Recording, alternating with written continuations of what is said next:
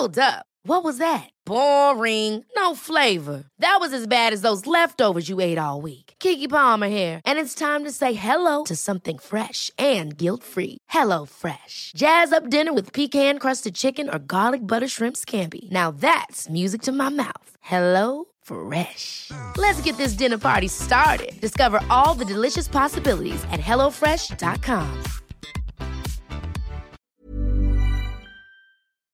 Heraldo Radio.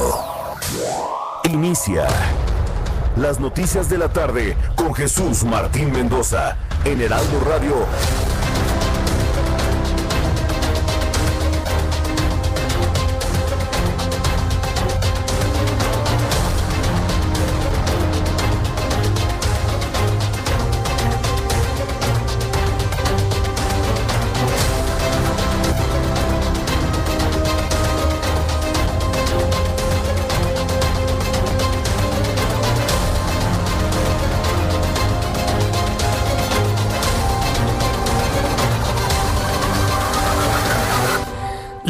La tarde en punto, hora del centro de la República Mexicana. Bienvenidos, muy buenas tardes. Iniciamos el Heraldo Radio en toda la República Mexicana. En más de 20 emisoras en todo el país estamos transmitiendo nuestro programa de noticias. Sea usted bienvenido al Heraldo Radio. Yo soy Jesús Martín Mendoza. Súbale el volumen a su radio que le tengo la información verdaderamente importante, la que a usted le interesa. La información más importante hasta este momento. La primera noticia más importante que tengo que informarles, cómo estamos en materia de COVID-19. Ayer le recordaba, ayer nos decía la Organización Mundial de la Salud que este gobierno y la sociedad mexicana, los dos, no nos estamos tomando en serio el problema del COVID-19.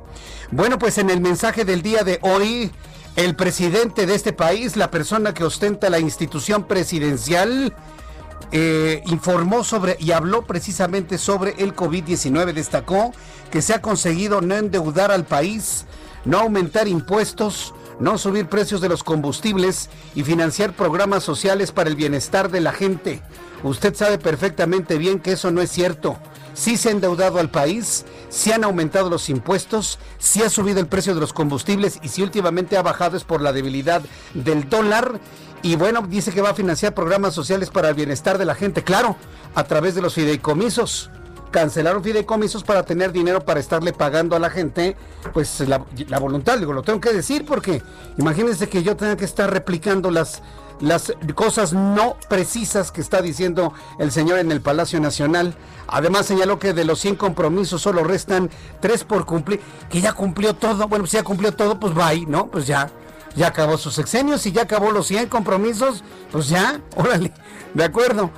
Ay, no, mire, por eso yo no consumo este tipo de cosas. Yo no escuché el mensaje de López Obrador, solamente estamos ahí revisando algo de lo destacado que periodísticamente pueda yo presentarle. Esto es parte de lo que dijo hace unos instantes. De 100 compromisos presentados hace dos años en el Zócalo, hemos cumplido 97 Solo están pendientes o en proceso tres, descentralizar el gobierno federal, impulsar el desarrollo de fuentes de energía renovables mediante la rehabilitación de las hidroeléctricas y conocer la verdad acerca de la desaparición de los jóvenes de Ayotzinapa.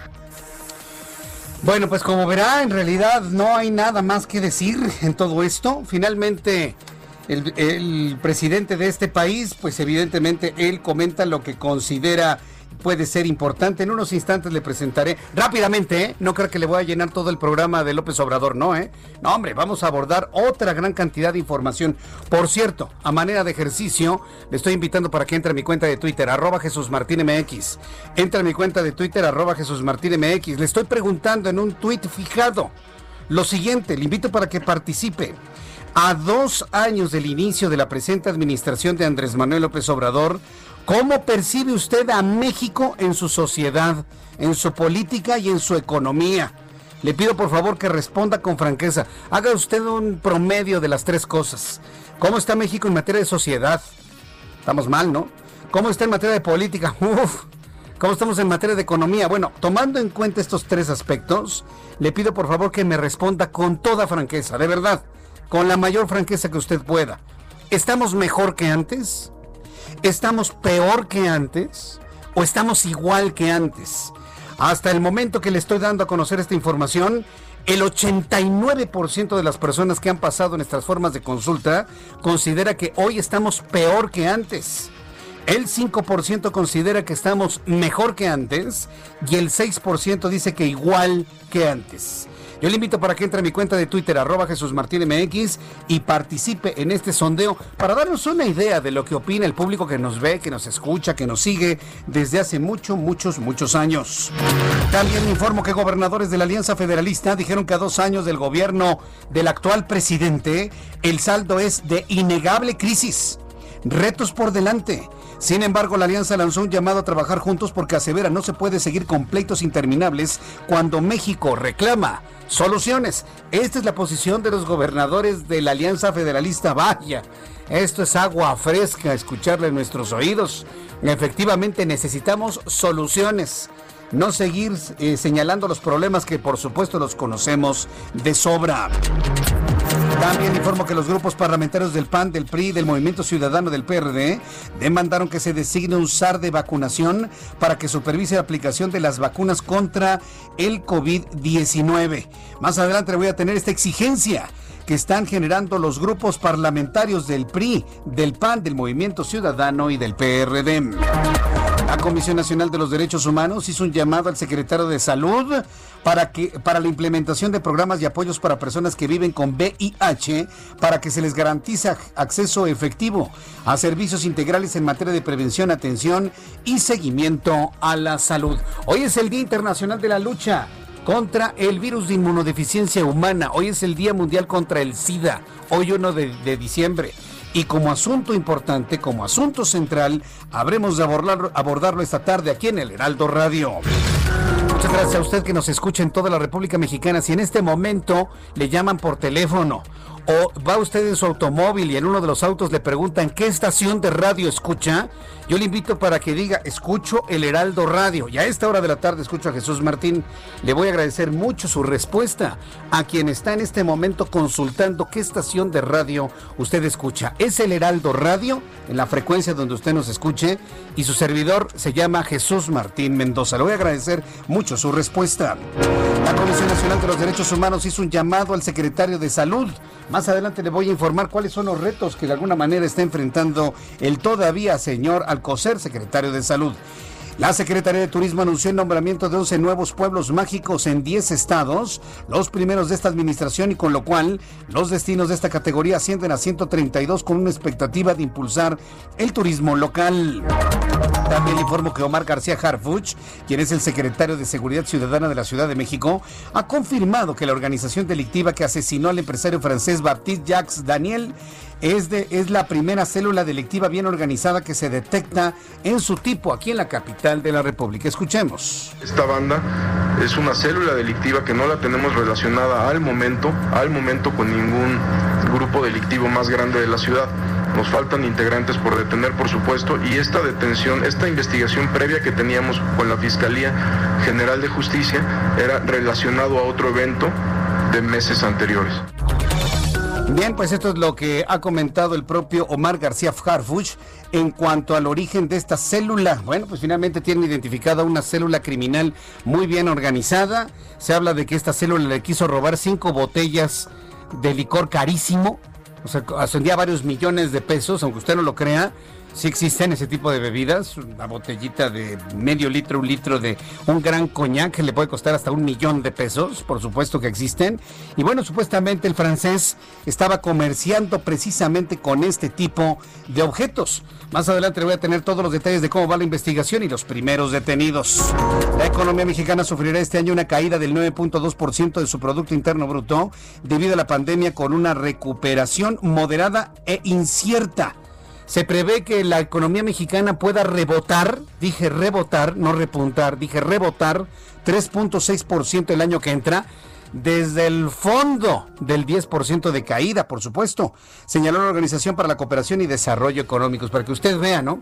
Como por un lado alguien alaba y dice que nos ha ido muy bien, y por otro lado se muestran las amargas realidades de México. A partir del próximo 16 de diciembre, la Torre Eiffel de París, Francia, reabrirá sus puertas, por lo que la administración del reconocido monumento habilitó desde hoy la reserva de entradas al histórico recinto, pese a que su país se encuentra en medio de la pandemia por el COVID-19. En noticias de ciencia, le informo que un estudio publicado por la revista Nature Egging reveló que las moléculas de sangre podrían predecir el deterioro futuro de las capacidades mentales y una progresión a la enfermedad de Alzheimer en personas con deterioro cognitivo leve. Son las 6 de la tarde con 10 minutos, hora del centro de la República Mexicana. Le presento a nuestros compañeros corresponsales en la República Mexicana. Gerardo García, desde el Estado de México, nos informa. Adelante, Gerardo. Muy buenas tardes. Muy buenas tardes, Jesús Martín. Te saludo a ti, al auditorio. Casi el 38% del parque vehicular con el que cuenta el Estado de México realizó la verificación que tenía como fecha límite el 23 de noviembre para los autos con placas 9 y 0. Derivado de la pandemia de COVID-19, se trató de una única verificación y se reanudó el, el servicio el 27 de julio, mismo que amplió horarios de atención desde el 15 de noviembre porque solo se, se hace con citas este servicio. Hasta esta semana en la entidad habían verificado más de 3 millones eh, 100 mil eh, unidades de, eh, de, las más de 8 millones con las que cuenta la entidad, cifra que es la que se proyectó por las autoridades. La directora general de Prevención y Control de Contaminación Atmosférica, Carolina García Cañón, recordó que desde hace tres años activaron una campaña para aclarar que los vehículos emplacados en la entidad deben de verificar, no importando que el hoy no, eh, el hoy no circula, aplique únicamente a 18 municipios de la zona conurbada con la Ciudad de México. También García Cañón aseguró que año con año se ha, uh, se ha ido incrementando el número de autos que acuden a verificar. Y de acuerdo a la Dirección General de Prevención y Control de la Contaminación Atmosférica de la entidad mexiquense, la fecha límite para realizar eh, y aprobar la verificación vehicular para estas unidades con placas terminación 9 y 0 fue el 23 de noviembre de este año. Los propietarios de vehículos que realizaron algún trámite relacionado con estas placas de circulación a partir del 23 de marzo de 2020, ya sea alta, baja o cambio, tendrán hasta el 31 de diciembre del 2020 para verificar y los vehículos con holograma doble cero cuya vigencia concluyó entre el periodo del 23 de marzo de este año y el 31 de diciembre tienen justo hasta el 31 de diciembre de este mismo año para verificar las multas por verificación eh, por eh, que no la hicieron asciende a los 1.738 pesos de acuerdo al portal oficial del gobierno estatal. Es un trámite que se puede hacer en línea, tienen que también hacer su previa cita ya para ir a verificar y una vez cuando ya asistan, asistan a los verificantes tienen que ir ya con este pago. Hasta aquí mi reporte. Muchas gracias por la información Gerardo García. Vamos con nuestro compañero José García desde el estado de Hidalgo. Adelante José, te escuchamos. ¿Qué tal? Muy buenas tardes, Jesús Martín. Un saludo a ti y a toda la auditoría que nos escucha, pues para informarte que el día de hoy la Secretaría de Turismo Federal declaró al municipio de Zempoala como el sexto pueblo mágico del estado de Hidalgo, el cual cuenta con el acueducto del Padre Tembleque, un, un inmueble reconocido por la Organización de las Naciones Unidas para la Educación, la Ciencia y la Cultura, UNESCO, desde 2015. Y es que el titular de la Secretaría de Turismo Estatal, Eduardo Javier Baños Gómez, agradeció el reconocimiento al municipio de Zempoala y por ello consideró que se fortalecerá el turismo en la región que ha sido fuertemente afectado por la pandemia de COVID-19 desde marzo pasado. El funcionario estatal confió que con el reconocimiento de Zempoala como pueblo mágico se logre paulatinamente la recuperación económica y del sector turístico de la entidad, ya que ha sido también uno de los sectores más afectados por la contingencia sanitaria de este año. Zempoala fue uno de los 11 pueblos mágicos que fueron calificados de esta manera por la Secretaría de Turismo Federal y por ello en México en total existen 132 pueblos mágicos con esta consideración, de los cuales siete se encuentran en Hidalgo. Comentarte que los otros pueblos mágicos del estado de Hidalgo se encuentran en Huasca, Mineral del Monte, Mineral del Chico, Huechapan, Tecozautla y Jinapán, y los cuales concentran más del 30% del turismo de la entidad, de acuerdo con los mismos datos de la Secretaría de Turismo Estatal. Es la información que tenemos hasta el momento. Correcto, gracias José García. Gracias, muy buenas tardes. Hasta luego, muy buenas tardes. Saludo con mucho gusto a Carlos Navarro, nuestro compañero reportero aquí en la capital de la República. Adelante, Carlos. Buenas tardes, Jesús Martín. Te saludo con gusto a ti al auditorio. Bien, el próximo sábado en el antiguo Palacio del Ayuntamiento, la jefa de gobierno, Claudia Sheinbaum, va a presentar un informe de gobierno a dos años de asumir las riendas de la Ciudad de México. Con un aforo de 30 invitados, entre ellos las 16 alcaldesas y alcaldes, miembros de su gabinete, así como un representante del gobierno federal. La mandataria dará detalles de los avances de su administración. Escuchemos. El sábado doy mi informe de dos años de gobierno, se cumple dos años de gobierno el 5 de diciembre, eh, y ahí vamos a dar toda esta información. es, es principalmente virtual, es eh, parecido al que tuvimos en septiembre, aunque obviamente el de septiembre es el informe oficial, pero eh, hay 30 invitados nada más y pues va a estar eh, abierto a las redes sociales para que toda la ciudadanía lo escuche y va a ser a las 11 de la mañana. Al ser cuestionada si el presidente de México, Andrés Manuel López Obrador, está contemplado entre los asistentes, la mandataria informó que tiene su propia agenda, por lo que acudirá un representante del gobierno federal. Jesús Martín, la información que te tengo. Gracias por la información, Carlos Navarro. Hasta luego, buenas tardes. Hasta luego, muy buenas tardes. Ya son las 6 de la tarde con 15 minutos. Más adelante hablaremos sobre el presupuesto de este, del año 2021 para la capital de la República. Será uno de los asuntos que aborde la jefa de gobierno Claudia Sheinbaum de la cantidad de dinero que se va a ejercer, 9% menos que el año pasado, por cierto, se ha informado desde el día de ayer. Vamos con nuestros compañeros reporteros urbanos, periodistas especializados en información de ciudad. Gerardo Galicia, ¿en dónde te ubicas? Adelante, Gerardo, muy buenas tardes el centro histórico de la Ciudad de México, Jesús Martín. Excelente tarde tenemos. Cierra la circulación sobre la avenida 20 de noviembre, justo llegando a su cruce con la calle de República de Uruguay y es un eh, operativo discreto que tenemos justo en los alrededores del centro histórico con motivo del segundo informe de gobierno del presidente de la República, Andrés Manuel López Obrador. Sí hemos podido apreciar algunas caravanas, invitados especiales. Esta, estos vehículos llegan por la avenida Pino Suárez en sentido contrario, tratan de ingresar a la zona de Palacio Nacional. Sin embargo, en general, el avance en el centro histórico es eh, todavía aceptable. El 20 de noviembre avanza muy bien de lo más complicado, Fray Servando Teresa de Mier y la calle 5 de febrero, ya llegando su cruce con Fray Servando. Y por lo pronto, Jesús Martín, el reporte. Correcto, muchas gracias por la información, Gerardo. Excelente tarde. Excelente tarde también para ti. Daniel Magaña, nuestro compañero reportero, nos informa. Adelante, Daniel. Eh, Daniel Magaña en unos instantes nos va a tener toda la información de lo que sucede en la ciudad. Evidentemente el primer cuadro de la capital de la República está muy, muy impactado por los cierres de la circulación debido a a lo ocurrido hace unos instantes. Vamos con Daniel Magaña. Adelante, Daniel. ¿Qué tal, Jesús Martínez? Nosotros tenemos información para las personas que ingresan hacia la zona pues del primer cuadro de la ciudad a través de la casa San Antonio Abad.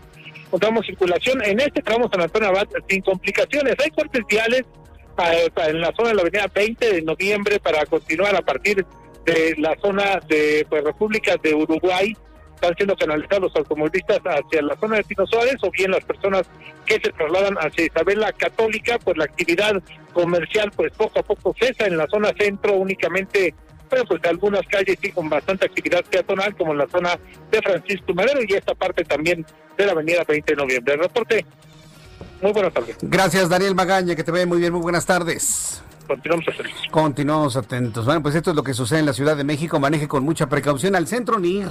No, hombre, ni, ni, ni, pierda su tiempo porque está completamente difícil el tránsito debido a los acontecimientos que ya le hemos informado aquí en el radio y que bueno, no lo voy a saturar de ello. Vamos a tener otras informaciones que tienen que ver con el COVID y algunas reacciones evidentemente ante los retos más importantes que ha tenido nuestro país, sobre todo en materia de seguridad, de feminicidios, lo que va avanzando sobre la investigación del asesinato del empresario francés y de su socio un hombre de nombre Luis Orozco. Bueno, pues le voy a platicar lo que se tiene hasta este momento. Son las 6 de la tarde con 18 minutos hora del centro de la República Mexicana. ¿Qué sucedía un día como hoy, 1 de diciembre? A ver, ¿ya se dio cuenta que estamos empezando diciembre? ¿Ya, ya huele a ponche? ¿Ya huele a Navidad? ¿Ya huele a pastel de frutas? ¿Ya huele a ya huele a tristeza, ya huele a depresión, porque yo no sé por qué la gente se deprime en Navidad. Ay, me deprime la Navidad, a mí no me gusta. A mí me encanta, es una época padrísima. Se acaba el año y deberíamos de estar felices porque ya se va a acabar este años horribilis que hemos tenido el año 2020. Bueno, empieza el mes de diciembre, el último mes del año, ya el anuncio de que se termine este terrible y espantoso año 2020. Debemos estar todos eufóricos porque se acaba el año, no por otra cosa. ¿Qué sucedió un día como hoy? En México, el mundo y la historia, Abraham Arreola.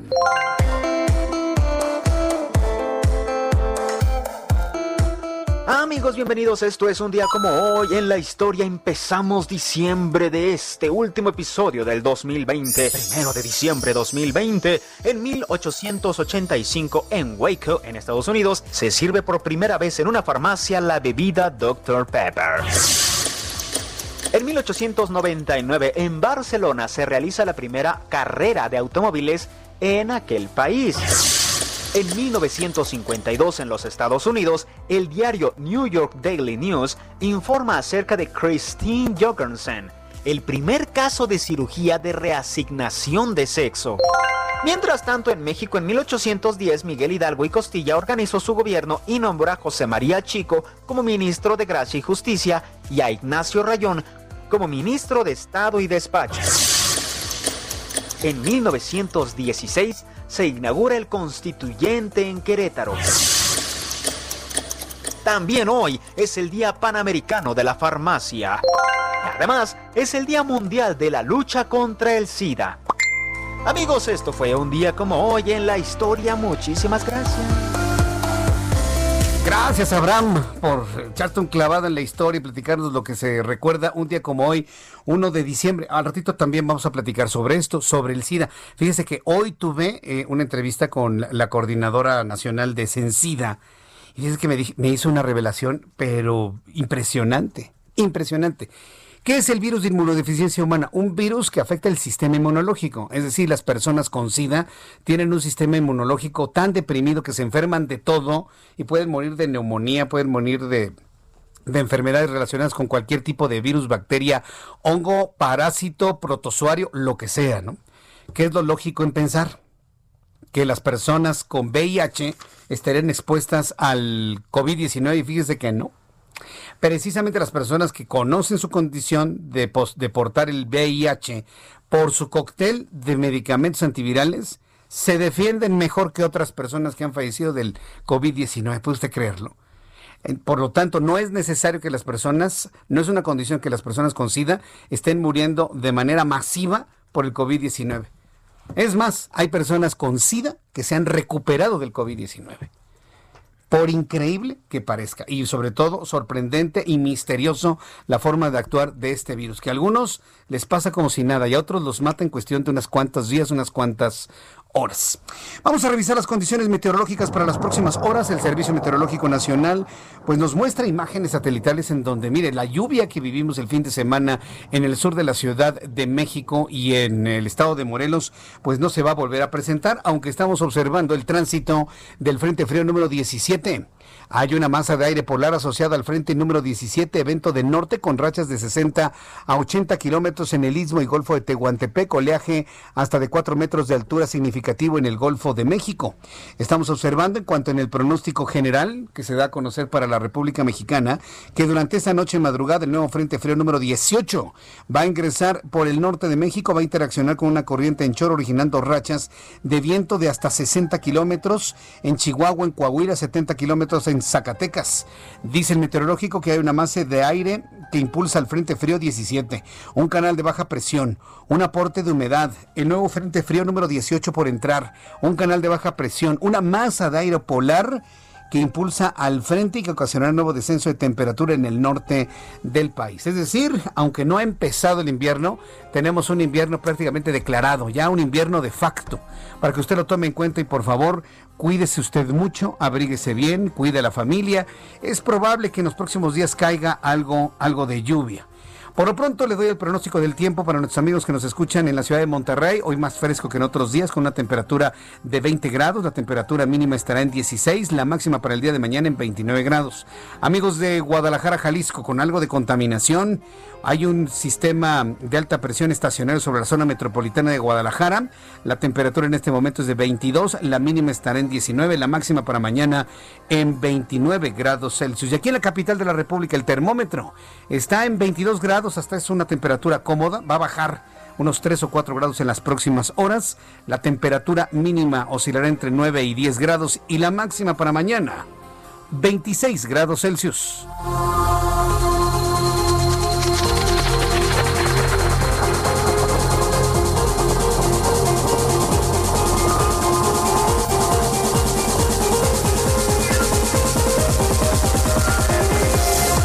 Son las 6 de la tarde con 24 minutos, las 6 de la tarde con 24, hora del centro de la República Mexicana. Vamos a ir a los anuncios y de regreso le tengo todos los detalles de lo, más destacado que ha ocurrido en las últimas horas. El problema en la Ciudad de México de mucho tránsito es intenso para quienes nos visitan de otras partes de la República Mexicana y lo tome usted en cuenta. Voy a los anuncios y regreso con algo, algunas cosas que se han comentado en el, la lectura de documento que hizo el presidente de este país hace unos instantes. Le invito para que me dé sus opiniones a través de Twitter, arroba Jesús Martín MX y a través de YouTube en el canal Jesús Martín MX.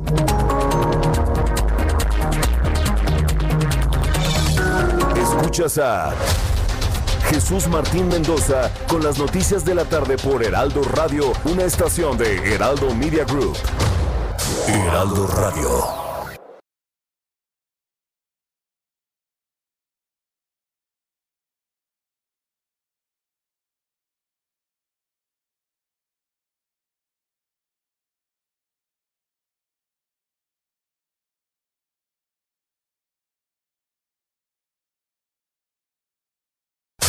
Heraldo Radio. Escucha las noticias de la tarde con Jesús Martín Mendoza. Regresamos.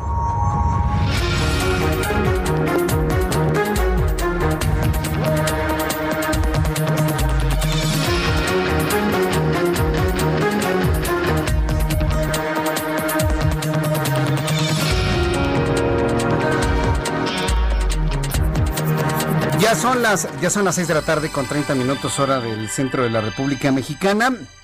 Gracias por sus comentarios. Me escribió FJMC. Muchas gracias FJMC. Lo digo así porque no sé si eres hombre, mujer, si eres papá o mamá, pero me dice que hoy es un gran día porque su hijo Juan Pablo está cumpliendo años. Muchas felicidades Juan Pablo. Yo te agradezco muchísimo. Eh, muchísimos saludos, abrazos y deseos de una larga vida, Juan Pablo, que la pases muy bien. Y gracias, FJMC, por escribirnos a través de nuestro chat de eh, YouTube. Muchas personas le envían saludos a nuestra coordinadora de información, Lisette Basaldúa. Estamos enviando ya sus saludos a todos, por supuesto. Me están diciendo que Iván Salas pues está completamente fuera de, está completamente deschavetado, completamente insultando a la gente. Bueno, voy a revisar y si yo veo insultos por parte de Iván, y eso evidentemente lo comento para todas las personas que no están de acuerdo en muchas cosas y están insultando, se están agrediendo, pues sí, pues los vamos a tener que sacar del chat porque pues se trata de poder disentir, pero con argumentos, no con insultos. Vamos con nuestro compañero Francisco Nieto, quien nos tiene todos los detalles de lo ocurrido hoy allí en el Palacio Nacional. Adelante, Francisco Nieto, te escuchamos con atención. ¿Qué tal, Jesús Martín? Muy buenas noches. Hace unos minutos incluyó el informe de gobierno del presidente López Obrador a dos años de el inicio de este gobierno y destacan varios puntos, entre ellos Jesús Martín.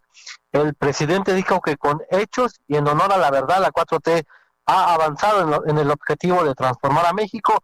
Resaltó que se actualizaron leyes a través de reformas al marco legal, que se ha combatido la corrupción y que se puso en marcha un plan de seguridad que incluye la creación de la Guardia Nacional. Además, en este informe que duró 42 minutos menos que una mañanera, el presidente aseguró en dos años de gobierno se han ahorrado un billón trescientos mil millones de pesos en compras, contratos, eh, por el combate al huachicol y por la defraudación fiscal. Agregó que con la austeridad y la cancelación de fideicomisos y fondos que se manejaban de manera discrecional y eh, deshonesta y en beneficio de minorías, se han liberado más presupuesto en beneficio del pueblo. Jesús Martín, en materia económica, pero especialmente sobre la pandemia de COVID-19, aseguró que ésta se ha enfrentado con entrega, eficacia y estrategias no convencionales, lo que le ha permitido al país salir poco a poco de la adversidad. Informó que a pesar de haber heredado un sistema en ruinas, un sistema de seguridad, se logró construir 130 hospitales y reconvertir 971 para atender a pacientes con COVID. Lo mismo en el tema de seguridad, que su gobierno, eh, la autoridad no se asocia la delincuencia, no hay impunidad para nadie y aunque todavía falta mucho para pacificar al país, en los hechos se ha revertido la tendencia del alza en la mayoría de los delitos que se cometían. Y por último aseguró que de acuerdo con una encuesta del gobierno federal, el 71% de la población apoya a la cuarta transformación y el presidente dijo que con eso le basta para continuar al frente del gobierno eh, de México. Reiteró que no todo es perfecto, ni que, ni que aspiran al pensamiento único, ni al consenso, y que está consciente de que existe oposición a su gobierno, más cuando se está llevando esta transformación. En esta eh, eh, en este informe pues estuvieron invitados el Consejo Asesor, Asesor Económico, donde están ahí pues varios empresarios eh, integrantes de la iniciativa privada, estuvo también su hijo Andrés y también estuvo su esposa Beatriz Gutiérrez y bueno, fue un eh, evento que duró menos de una hora, menos de una mañanera. Jesús Martín. Es todo, ¿verdad? Básicamente fue todo más que se trataron en este evento. Correcto, muchas gracias, eh, Francisco Nieto, muchas gracias por toda la cobertura de lo que sucedió hoy en el Palacio Nacional. Muchas gracias. Buenas noches. Hasta luego, muy buenas noches. Esto es lo que sucedió y pues, mire, para redondear, el presidente de este país recordó, reconoció de lo destacado e importante que podría decir, nos costó trabajo, ¿eh? Echarle un vistazo en las versiones estenográficas encontrar algo que valiera la pena presentarle a usted. Pero mire, encontramos esto. Reconoció el presidente que aún van al alza los delitos de homicidio doloso, feminicidio y la extorsión en su informe por su segundo eh, año de gobierno en materia de seguridad. Bueno, por lo menos reconoció y no dio cifras alegres, ¿no? Sobre un asunto tan sensible como es el feminicidio, por ejemplo. Dijo que la mayoría de los, de los delitos bajaron, pues claro, porque hasta los ladrones tenían miedo al COVID. Claro que bajaron, un poquitito, ¿eh? No creo que mucho. Pero las únicas excepciones son el homicidio doloso, el feminicidio la extorsión que han aumentado en 3.8%, 8.9% y 21% respectivamente. Dijo que creó la Guardia Nacional y a pesar de la crisis sanitaria se ha avanzado en el tema de la violencia y se han atendido las causas que llevaron a la descomposición social. Eso, bueno, sin embargo, aseguró que en el manejo de la pandemia COVID-19 no hemos visto, nos hemos visto rebasados. No nos hemos visto rebasados. Dice que en la pandemia del COVID no nos hemos visto rebasados. Eso no es cierto. El país está rebasadísimo. Hoy hay ya hospitales completamente saturados. Dice, no obstante, reconoció que por desgracia esta terrible enfermedad ha causado la muerte de más de 100 mil personas. No, ya, con esto, ya, con, eso tenemos ya este, suficiente. Creo que es de lo, de lo, de lo más destacado. Habrá quien informe con mayor profundidad sobre este asunto, pero yo creo que tenemos también otros asuntos que, que, informar a esta hora de la tarde. Además, fíjense, los propios gobernadores, los propios gobernadores integrantes de la Alianza Federalista calificaron los dos primeros años de gobierno del presidente López Obrador como una innegable crisis y en donde la negación de los problemas ha entorpecido el rumbo del país, por lo que urgieron a trabajar juntos, pues advirtieron no podemos seguir en pleitos interminables cuando México reclama seriedad, soluciones y unidad. A través de las redes sociales, la Alianza Federalista, los 10 gobernadores que se separaron de la CONAGO, publicaron su postura que tomaron los gobiernos de Tamaulipas, Nuevo León, Coahuila, Durango, Michoacán, Colima, Jalisco, Guanajuato, Chihuahua y Aguascalientes, donde señalaron que el país no tiene un rumbo claro, por lo que llamaron a dejar de lado las diferencias y a encontrar soluciones conjuntas para mejorar la situación por la que México atraviesa. Cada estado de los 10 que conforman la Alianza Federalista evidentemente están tomando sus propias decisiones para precisamente encontrar soluciones conjuntas y mejorar la situación al menos de cada uno de sus estados. Son las 6 de la tarde con 37 minutos hora del centro de la República Mexicana. Vamos a continuar con más información. Aquí en el Heraldo Radio, pues exige la oposición al presidente nombrar un SAR de vacunación contra COVID. Mientras el señor que está en Palacio Nacional insiste en que no nos ha rebasado la pandemia por COVID-19, créame que esa no es la percepción que se tiene. ¿eh? Esa no es la percepción que se tiene a nivel internacional. Ayer ya le informaban que la Organización Mundial de la Salud, que evidentemente pues está al frente de todo lo que se dice, todo lo que se hace en torno al COVID-19, pues eh, pues se consideran que no, que no lo hemos tomado en serio.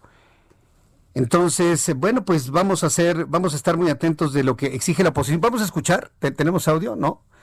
No, es que eh, es, es, importante verificar esta, estos, estos, este, estos datos finalmente de estas, de estas instancias, porque mire, la verdad, si yo se lo comento de esta forma, pues eh, el COVID está subiendo, lo saben en entidades como la Ciudad de México, hay una enorme especulación, yo no voy a especular sobre eso, sino decirle que hay que esperar a que el próximo viernes la jefa de gobierno pues determine lo que debe suceder en la capital de la República. Vamos a esperar a que la propia jefa de gobierno determine si nos mantenemos en semáforo naranja. Yo no le voy a decir que vamos a regresar al amarillo, ¿eh? de ninguna manera. No, no le voy a decir que vamos a regresar al amarillo, de ninguna manera. Simple y sencillamente no hay condiciones para ello. Los grupos parlamentarios de la oposición en la Cámara de Diputados se unieron para presentar un punto de acuerdo para exhortar al gobierno de Andrés Manuel López Obrador para que designe un SAR de vacunación que supervise el diseño y la implementación para aplicar las vacunas contra el COVID-19. En un punto de acuerdo que enlistaron en la Gaceta Parlamentaria de este martes, los partidos de oposición PAN, PRI, PRD, Movimiento Ciudadano planean que el SAR de vacunación garantice la máxima publicidad a las acciones concretas que llevará a cabo durante el ejercicio de su responsabilidad para garantizar la distribución universal, gratuita, oportuna y que no discriminen a ciertos grupos de vacunas contra el coronavirus. Esto es muy importante, ¿eh? porque van a terminar discriminando, van a terminar discriminando a ciertos grupos. Y ya sabe usted a qué grupos van a, a discriminar. ¿Se lo digo o usted lo puede adivinar? Se lo digo a usted, adivina qué grupos van a discriminar de la vacuna contra el COVID-19. Bueno, entonces por eso es importante el SAR que están pidiendo los partidos de la oposición. Asimismo, exhortaron a la Secretaría de Hacienda y Crédito Público para que haga público el presupuesto modificado y devengado en 2020 para la adquisición y aplicación de las vacunas contra COVID-19, así como el monto de recursos que se requiere para el ejercicio fiscal 2021 y su fuente de financiamiento. Ahora yo le pregunto a usted, ahora yo le pregunto a usted, ¿cree usted que lo van a hacer? Por supuesto que no. Pues acabamos de escuchar al señor allá en Palacio Nacional, al presidente de este país, decir que no nos ha rebasado la pandemia, que vamos muy bien. Por, eso le digo que resulta a veces cansado tener que estar replicando este tipo de cosas. Porque no es cierto. No es cierto. A ver si alguno de nuestros compañeros reporteros, este Orlando, se puede ir al hospital que quieran, al que escojan uno, y que nos digan cómo está el, lugar de, urgencias. Así, para que ya, para que usted lo vea, ¿no? Y no sea yo el que se lo diga, sino uno de nuestros compañeros reporteros en uno de los hospitales aquí en la capital de la República. Son las 6 de la tarde con 41 minutos hora del centro de la República Mexicana. Bueno, pues tengo contacto con Bernardo González Rosas, presidente de la Asociación Mexicana de Afores, de la Administradora de Fondos de Ahorro para el Retiro, ya que la Mafor está advirtiendo que eh, el topar las comisiones, acuérdense que en esta reforma para las eh, administradoras de fondos de ahorro para el retiro se habló de topar las comisiones. Un asunto que algunos inclusive lo vieron hasta con buenos ojos. Bueno, pues insiste la Amafore que topar las comisiones va a quebrar algunas de estas 10, 11 empresas que hay en nuestro país. Bernardo González, me da mucho gusto saludarlo. Bienvenido. Muy buenas tardes. ¿Qué tal, Jesús Martín? ¿Cómo estás? Qué gusto saludarte. Gracias por tomar la llamada telefónica del Heraldo Radio. Eh, ¿Por qué pasó tanto tiempo desde que se hizo el anuncio de topar las comisiones de las Afores hasta, hasta ahora? ¿Por qué se reacciona hasta este tiempo y no de manera inmediata cuando se hizo el planteamiento y se puso en la mesa, Bernardo González? Mira, Jesús, eh, Martín, en realidad, eh, bueno, el anuncio de la reforma originalmente, antes de que se presentara el Congreso, se hizo en Palacio Nacional el 22 de julio pasado. No había un mensaje o un acuerdo sobre que se estableciera un tope a las comisiones, sino más bien el acuerdo que habíamos ah, adquirido el año pasado con la administración de llegar a, los mejores estándares internacionales en materia de comisiones para el 2024. Ya cuando se presenta la iniciativa, efectivamente se incorpora un artículo que determina el tope máximo de comisiones a cobrar con base en el promedio de tres países, Colombia, Chile y Estados Unidos, y se dice pues que ninguna administradora podrá cobrar más de eso. Nosotros eh, Jesús, desde el primer momento lo, comentamos, eh, estamos a favor de que las comisiones efectivamente alcancen los mejores estándares internacionales, pero decíamos que ese nivel de tres países nada más, pues no es un verdadero estándar internacional. Eh, es un promedio bastante limitado de países que no se parecen mucho a México, particularmente Estados Unidos. Y también decíamos que el artículo genera diversas violaciones a leyes de competencia y a tratados internacionales. Tan es así, Jesús, que la, Jesús Martín, que la, la propia COFESE señaló hace dos o tres semanas, eh, el Pleno de la COFESE señaló que esa propuesta no debería de aprobarse de esa manera en el legislativo porque podría generar inflexibilidad en el mercado, que salieran varias afores privadas sobre todo de operar en el mercado y eso al final redunda negativamente para el trabajador. Se concentran los recursos de los trabajadores en menos manos, hay menos competencia y además pues no hay una competencia por precio, todo el mundo se va al tope establecido. Entonces, por estos motivos, es que estamos esperando que se pueda llevar a cabo una discusión amplia, abierta y sobre todo técnica, Jesús Martín, en el Congreso para analizar este tema. Pues eh, eh, espero que se escuche esto. Ahora anda el presidente muy conciliador y todas las entidades ahora con el tema del outsourcing. Yo creo que ahora que están conciliadores y escuchando puntos de vista, valdría la pena subir también este tema. Eh, ¿Por qué tendrían que estar libres las, las comisiones? Es decir, sería una forma para eh, eh, ¿se pueden autorregular, digamos, las propias administradoras con estas comisiones? ¿Cómo sería esto? ¿Cómo, ¿Cómo ha funcionado en estos años? La verdad es que es, un, es muy buena pregunta, porque efectivamente no es un mercado absolutamente libre. Eh, sí tiene cierta regulación las comisiones y el mecanismo que se sigue es cada FORE propone durante el mes de noviembre a la CONSAR una comisión que va a cobrar durante todo el año siguiente y la Junta de Gobierno de CONSAR determina si esa comisión es aceptable o no. De esta manera ha logrado que las comisiones en, la industria bajen más de 90% eh, desde que se creó el sistema. Y, y, la idea, de nuevo, era buscar que llegáramos al mejor estándar internacional para el 2024. Incluso si hay una reforma, si se aprueba la reforma y va a haber más ahorro de los trabajadores, que ese estándar se alcanzara antes. Hay plena coincidencia en eso. De hecho, con SAR coincide que no debe haber un tope máximo. Eh, sin embargo, pues lo que se propone sí es un cambio en la dinámica que lastimaría sobre todo a las eh, afores que administran menores saldos. ¿Cómo se debería de manejar esto? Pues establecer un estándar verdaderamente internacional y eh, con el mecanismo que hoy ha existido, quizá con más transparencia, como reconoce COFESE, que se mantuviera este esquema. Correcto. Ahora, quiero preguntarle, Bernardo González Rosas, con, toda franqueza, este año, en este año, hubo tres intentos, tres iniciativas, digo, de las miles que se presentan, ¿no? Algunas, muchas de ellas ocurrencias en el Congreso de nuestro país, pero al menos hubo tres intentonas de poner sobre la mesa la desaparición de las Afores y los cinco millones 5 millones de millones y medio de pesos que hay en estas administradoras, pasarlas al Banco del Bienestar para que las maneje el gobierno federal. Con el argumento de que las, estas empresas están haciendo usura y que no le van a pagar lo justo a los trabajadores en el futuro. Van tres intentos. Hoy no se ha planteado eso. ¿Qué, ¿Qué candados hay? ¿Qué garantías hay para que esto no surge en el futuro y no nos vayan a dar un madruguete como normalmente ha ocurrido en otras ocasiones con otros temas. Claro.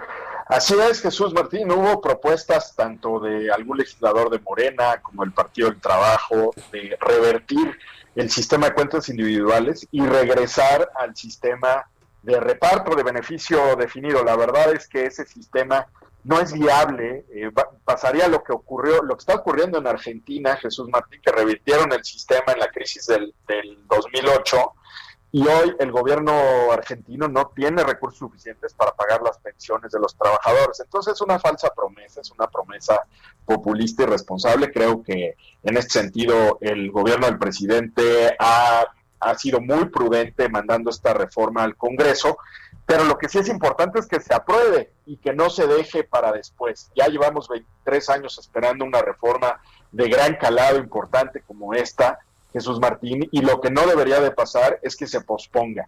¿Cómo blindarnos? La verdad es que hay algo importantísimo. Los trabajadores tienen que saber que este dinero es suyo, que no es del gobierno, que no es de nadie más, y que ellos son quienes tienen que defenderlo por encima de la industria ¿eh? y de las AFORES. Hoy esos fondos se han visto, han sido muy útiles para que los trabajadores que han quedado sin empleo puedan acceder a una parte de ellos, a falta de un seguro de desempleo en México. Ese es el valor del ahorro, además, por supuesto, de pagar buenas pensiones, pero son los trabajadores, principalmente Jesús Martín, quienes tienen que defenderlo.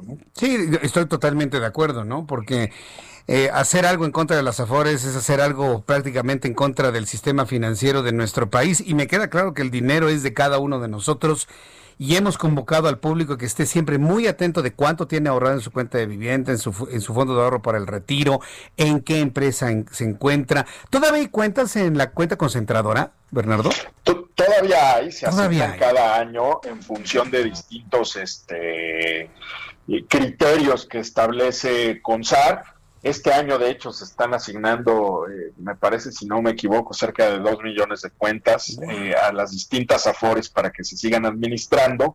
Eh, pero todavía hay mucha gente, Jesús Martín, que no escoge una AFORE, que no decide dónde debe estar su dinero y entonces lo que hace CONSAR es buscando el mejor interés de los trabajadores, asigna las cuentas a las distintas AFORES, de nuevo, con una combinación de factores. Pues me, sorprende que todavía existan dos millones de trabajadores que no saben, a lo mejor no lo saben, ¿no? Que tienen una, que tienen un dinero ahí, que ustedes ya lo asignaron a alguna de estas, de estas eh, e, empresas, estas administradoras. Eh, me quedo yo pensando efectivamente en esto de que pues no se pueden eh, desaparecer porque el dinero es de los trabajadores, el dinero es nuestro, pero pues tenemos un ejemplo con los fideicomisos y los fondos, ¿eh? Había fondos inclusive privados y hasta de donaciones internacionales que simple y sencillamente adiós, se acabó, ¿eh? Entonces, pues no sé qué tanto, qué, tanta garantía sea eso, ¿eh? Para cómo están las cosas, pero yo espero que efectivamente este sistema de ahorro para el retiro se mantenga como está, se ajuste lo que se, tenga que ajustar y escuchen las cosas que podrían perjudicar al sistema, como el que nos ha planteado hoy Bernardo González. Así es.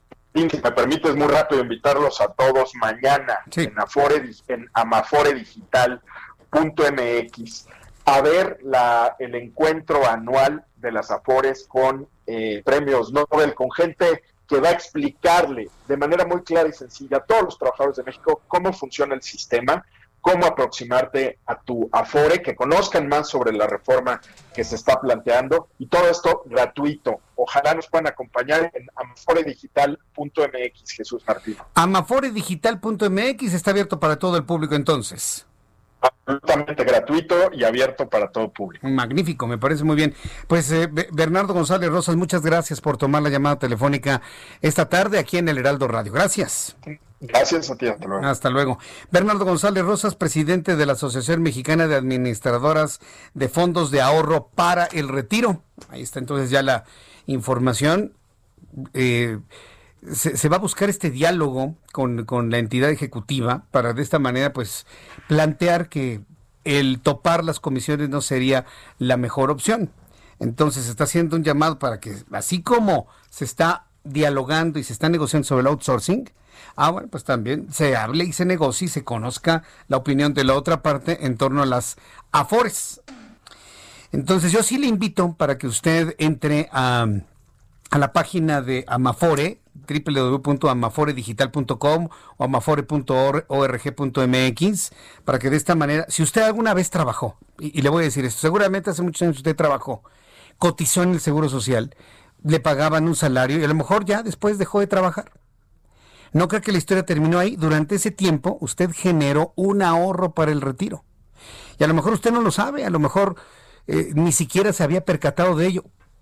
Saque su número de seguridad social e investigue en la Amafore, investigue, porque a lo mejor tiene usted un dinero en una cuenta concentradora que ha sido redirigida a una de las Afores y tiene ahí algo que es de usted, como nos lo dijo Bernardo González Rosas. Y lo comento porque dos millones de trabajadores que no han reclamado ese dinero, es increíble. En los tiempos de crisis, dos millones, digo, no se va a encontrar usted millones de pesos ahí, pero se va a encontrar alguna cantidad que es de usted, grande, mediana, pequeña, lo que sea, pero finalmente es de usted. Son las 6 de la tarde con 53 minutos hora del centro de la República Mexicana. Muchas gracias por sus comentarios, muchas gracias por sus opiniones. Le invito para que entre a mi cuenta de Twitter, arroba Jesús Martín. Le estoy preguntando a manera de ejercicio.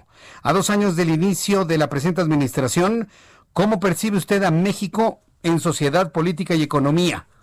Le pido por favor que me responda con franqueza, con amplitud, con, con verdad, pues. Y le invito a que comparta también este tuit con la gente que usted conoce. ¿Mejor que antes, peor que antes o igual que antes? ¿Tú cómo sientes, este Orlando? ¿Peor que antes? Lizeth lo saluda. ¿Peor que antes? Emanuel, ¿mejor, igual o peor? Peor. Peor que antes. Yo considero también que estamos peor que antes. Sí, definitivamente. Objetivamente y con franqueza, digo, hay cosas, eh, los diagnósticos han sido buenos. Yo no digo que todo en la vida del presidente de México ha sido malo. Sus diagnósticos son correctos. Pero la forma de hacerlo, la forma de hacerlo, no, ha, sido sinceramente la mejor. De verdad se lo digo. Entonces, el consenso general, un 89% me dicen que estamos peor que antes, el 5% me dicen mejor que antes, 6% igual que antes. Yo le invito para que entre a mi cuenta de Twitter, arroba Jesús Martín MX, arroba Jesús Martín MX, y a través de YouTube, en el canal Jesús Martín MX, tenemos un chat en donde estamos conversando con todo el público. Le pido por favor que si usted no está de acuerdo y disiente, lo haga con argumentos, con respeto lo vamos a leer y a lo mejor todos aprendemos de lo que usted tiene que opinar, pero si hay insultos, con toda la pena les vamos a decir adiós. En el canal Jesús Martín MX le invito para que participe, voy a los anuncios y regreso con un resumen de noticias. Escuchas a Jesús Martín Mendoza con las noticias de la tarde por Heraldo Radio, una estación de Heraldo Media Group. Heraldo Radio.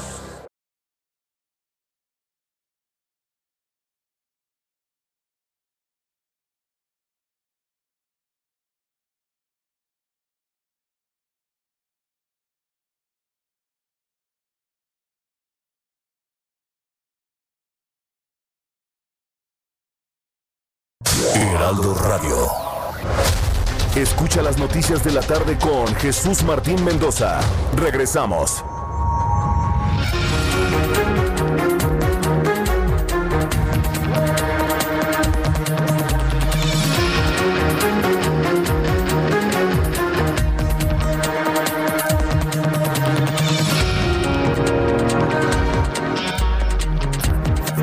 7 en punto, las 19 horas en punto hora del centro de la República Mexicana. Le presento un resumen con las noticias más importantes. Escuche usted el Heraldo Radio y le saluda Jesús Martín Mendoza.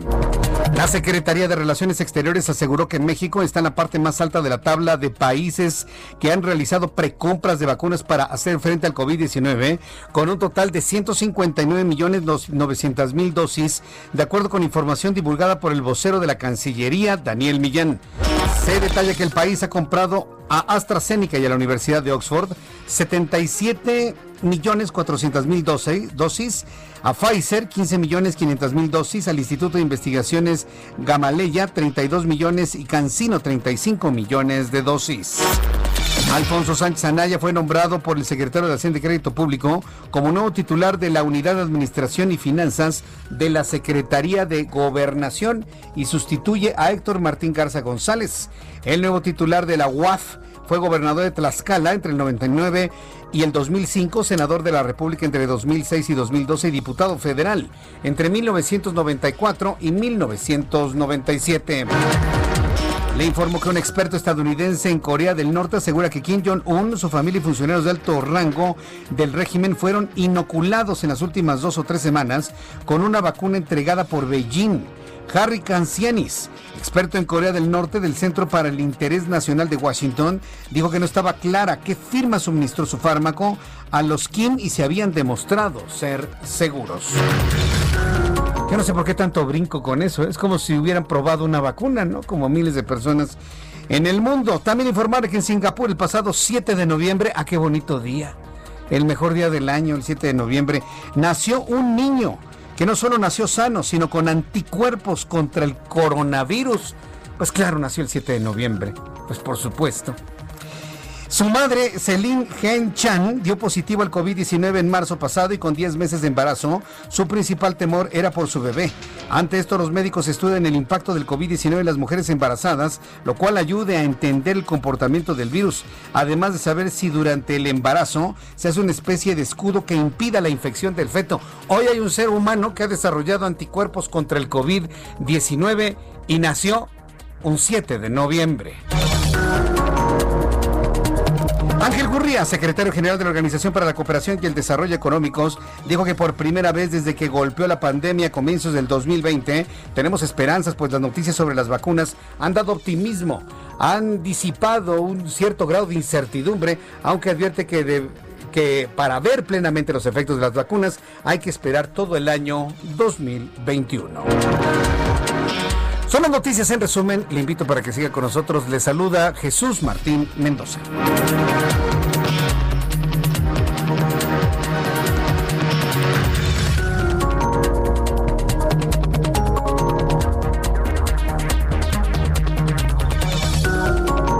Bien, ya son las 7.3, las 7.3 horas del centro de la República Mexicana. Escucha usted el Heraldo Radio. Vamos rápidamente con nuestros compañeros reporteros urbanos. Daniel Magaña.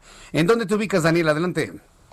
¿Qué tal, Jesús Martín? Bueno, pues información vehicular ahora de la zona del viaducto Tlalpan para las personas que avanzan en este momento en dirección hacia, pues ya la zona del periférico sur, encontrarán pues circulación pues algo afectada en esta incorporación de Tlalpan hacia la zona del viaducto Tlalpan pero a partir ya pues de este punto el avance mejora en dirección a la calzada Coxpa. Para las personas que avanzan en dirección hacia Tasqueña, esto sobre la zona de Tlalpan, pues también algo de carga vehicular para cruzar las estaciones de la estación del metro General Anaya, pero a partir de aquí es una muy buena opción ya para trasladarse hacia los diversos ejes viales de la zona sur de la ciudad. El reporte. Buenas noches. Muchas gracias por la información. Gracias, Daniel Magaña. Continuamos atentos. Continuamos atentos. Vamos con nuestro compañero Gerardo Galicia. Adelante, Gerardo. Desde el Centro Histórico Jesús Martín, excelente noche y tenemos información para nuestros amigos que van a utilizar José María Sosaga. Esta arteria ya está completamente saturada de vehículos en el bloque de carriles del lado derecho. De preferencia, hay que buscar carriles de la izquierda para poder avanzar de manera más favorable. Y si van a utilizar el ex central también, hay que hacerlo con varios minutos de anticipación. Está completamente saturado entre Izazaga y el Palacio de Bellas Artes, así que de preferencia que salir con varios minutos de anticipación. A pesar de que tenemos ya la presencia de elementos de tránsito, el avance en algunos momentos es bastante complicado. Y por lo pronto, Jesús Martín, el reporte. Muchas gracias, Daniel Magaña. Daniel Gerardo Galicia. Discúlpame, Gerardo, que te vaya muy bien. Fuerte abrazo. Fuerte abrazo, que te vaya muy bien. Gerardo Galicia, nuestro compañero reportero, quien nos tiene información en el Valle de México. Información que también es importante para quienes nos escuchan en otras partes de la República Mexicana, porque en este momento, en este momento vienen llegando, pues muchas personas por las terminales de autobuses. En un ratito más estarán llegando personas de otras partes del país a la capital de la República y también sepan por dónde sí y por dónde no deben circular. Son las 7.6, las 7.6 hora del centro de la República Mexicana. Continuando con la información, fíjese que las autoridades de salud mexicanas deben garantizar que todas las personas que viven con VIH tengan acceso a tratamiento y servicios de atención para enfrentar la enfermedad. A propósito del Día Mundial contra el SIDA, contra el VIH, la Comisión Nacional de los Derechos Humanos hace este planteamiento, garantizar que todas las personas que viven con VIH tengan acceso a tratamiento. Le voy a decir cuál es el problema. Hoy se manifestaron eh, personas eh, seropositivas con el VIH en la Secretaría de Salud, allá en Lieja y Paseo de la Reforma. ¿Sabe por qué? Porque se canceló el fondo para atención médica a personas enfermas con SIDA. Es lo que le digo, ¿no? Así, con los ojos cerrados, borraron todo y le pasaron a fastidiar a muchas personas que estaban esperando su medicamento. Está garantizado por ley la atención universal a los enfermos por, eh, con SIDA, con el virus de inmunodeficiencia humana. Pero hoy, hoy, hoy, hoy no hay presupuesto para ellos. ¿eh? Todavía está fluyendo algo del medicamento en lo que falta de este año, pero para el próximo año y hoy la CNDH, sabedor de esto, por esto haciendo este señalamiento en un día como hoy. En el marco mundial de, en el marco del Día Mundial de la Lucha contra el SIDA, la CNDH, la Comisión Nacional de los Derechos Humanos, busca erradicar esa práctica a través del control sanitario que a la mayoría de los casos, lejos de ser un servicio gratuito y de calidad, constituyen un servicio oneroso y con fines de recaudación. A través de un comunicado de prensa, la Comisión Nacional de los Derechos Humanos llamó al titular de la Secretaría de Salud, Se llama Jorge Alcocer, digo por si alguien no lo sabía. A poner en marcha acciones inmediatas que garanticen acceso efectivo a servicios integrales.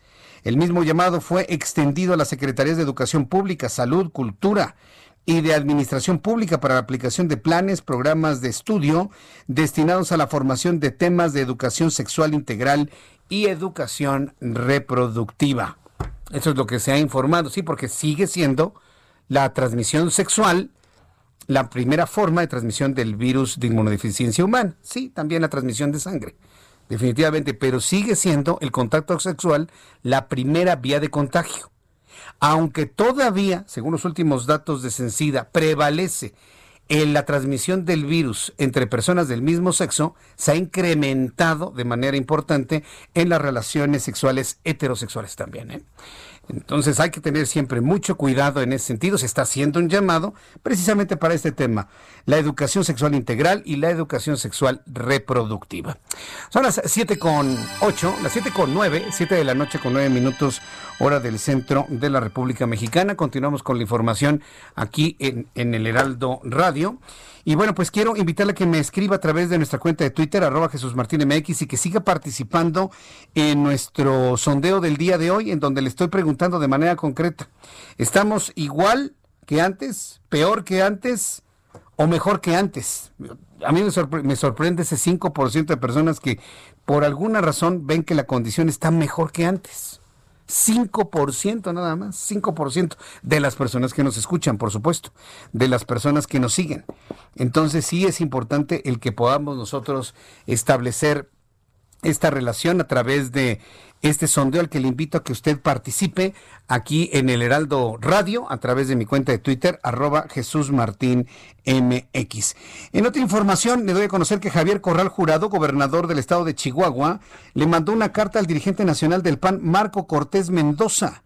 La misiva fue enviada el miércoles 18 de noviembre, cuatro días antes de que el Consejo Estatal sesionara para establecer lineamientos a tomar en cuenta en las próximas elecciones. En la carta, el mandatario de Chihuahua explica que la Operación Justicia para Chihuahua involucra a militantes del Partido Acción Nacional. Además, aclara que se dirá que todo lo que hemos planeado para que coincida con el tiempo de las elecciones, pero ahora sí que no hemos tenido nada que ver con la manera en la que se dispusieron los tiempos. Esto es muy importante que se aclare porque uno de los temas que se ha conversado y con varios miembros del Comité Nacional es que se conozca como la nómina secreta que lamentablemente involucra a algunos miembros de nuestro partido y que recientemente se cuestiona porque hasta ahora comentó el propio Javier Corral. Explica que las denuncias han sido tomados, eh, tomando fuerza tras la detención de César Duarte el pasado mes de junio en Estados Unidos y también señala que se espera su extradición para principios de 2021. Corral finaliza la carta asegurando que el propósito de esta busca dejar asentado las razones y los principios que sustentan el actuar de su gobierno contra la corrupción y asegura que jamás por revancha política o por venganzas personales. Es lo que ha establecido el propio gobernador del estado de Chihuahua, que hay que recordar es integrante de esta alianza federalista. Ya son las 7 con 11, las 7 con 11 horas del centro de la República Mexicana. En unos instantes Voy a platicar con Marco Cortés, líder del Partido Acción Nacional, a propósito de esta carta de esta carta del gobernador Javier Corral. También más adelante voy a platicar con Asael Santiago Chepi, diputado de Morena, quien, bueno, pues nos va a hablar sobre el presupuesto de egresos de la Federación 2021, cómo finalmente quedó eh, y sobre todo en materia de avances de la educación. Mire que ahora que estoy hablando de educación, Fíjese que hoy, precisamente, en algunas de las publicaciones eh, de nuestro país salió, bueno, se hicieron varios ejercicios y varias encuestas para saber finalmente cuál, eh, cuál ha sido el desempeño, pues no nada más del presidente de la República, sino saber el desempeño de otras entidades, de otras áreas, como finalmente es el área de educación. Eh, pues hay un sondeo en el que el aspecto de la comunicación, de la educación, la Secretaría de Educación Pública, Esteban Moctezuma Barragán, presenta una aprobación de muy bien a bien del 41%, con un 30, contra un 37% de mal y un 21% de ni bien ni mal. Y esto lo coloca como uno de los mejores aspectos o ámbitos desarrollados dentro de la presente administración del presidente de este país. El tema educativo. Y mire que tuvo que ver mucho los anuncios para las eh, para el proceso educativo en casa. Finalmente se hicieron programas especiales, se hicieron programas específicos, se tiene un programa muy bien establecido para todo lo que tiene que ver con la educación primaria y ha funcionado bien. Y esto le ha dado precisamente al al secretario de Educación Pública esta amplia aprobación. Un 41% consideran que va muy bien a bien, 37% que mal y 21% que no sabe. Ya que estamos hablando de este tema de educación, que al ratito lo vamos a platicar con nuestros amigos que tienen que ver con el eh, presupuesto de la Federación para la Ciudad de México en el año 2021. Bien, cuando son las 7 con 13, las 19 horas con 13 minutos, hora del centro de la República Mexicana, para las personas que nos acaban de sintonizar, bueno, pues quiero informarle quiero reiterar en unos instantes los números de COVID-19. Ya en unos instantes van a llegar los números de COVID-19, por supuesto. Vamos a tener ya la información que tiene que ver con... Eh, el COVID-19 y también vamos a tener a Roberto San Germain en unos instantes que nos va a tener pues las semifinales del torneo de eh, Guardianes 2020 en unos instantes más todo esto aquí en el Heraldo Radio. Por lo pronto saludo a Sael Santiago Chepi, diputado de Morena, a quien yo le agradezco estos minutos de comunicación con el auditorio del Heraldo Radio. Estimado diputado, gracias por tomar la llamada. Hola, ¿cómo estás? Muy buenas noches. Muy buenas noches a todo tu auditorio. Gracias, muy buenas noches. A ver, quedó aprobado el presupuesto de egresos de la Federación 2021. Se están destacando avances en el tema de la educación. Si esto lo sumo a un sondeo que apareció hoy en un diario de circulación nacional en el sentido de que en el tema de educación es donde mejor le ha ido a la presente administración, me imagino que hay un compromiso, ¿no? Para reforzar esta área. ¿Cómo va a ser, diputado? Sin duda alguna, el tema educativo es prioridad para esta administración del orden del Ejecutivo Federal y nosotros acompañando el proyecto, decirte que se aprobaron 136 mil millones de pesos en el rubro educativo.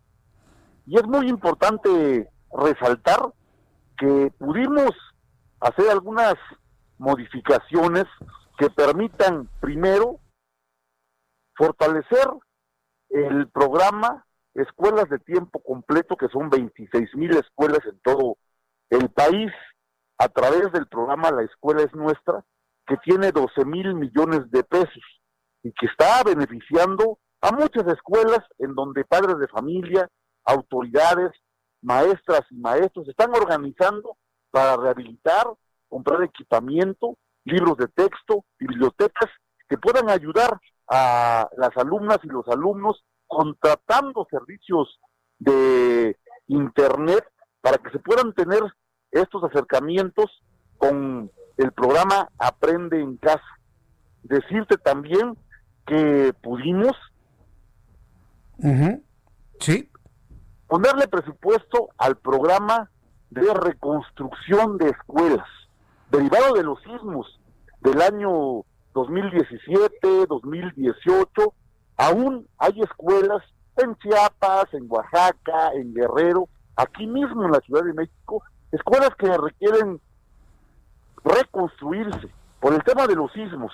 Hay también un recurso que la Secretaría de Educación Pública con el Instituto Nacional de Infraestructura Física y Educativa, el INIFED, van a estar retomando.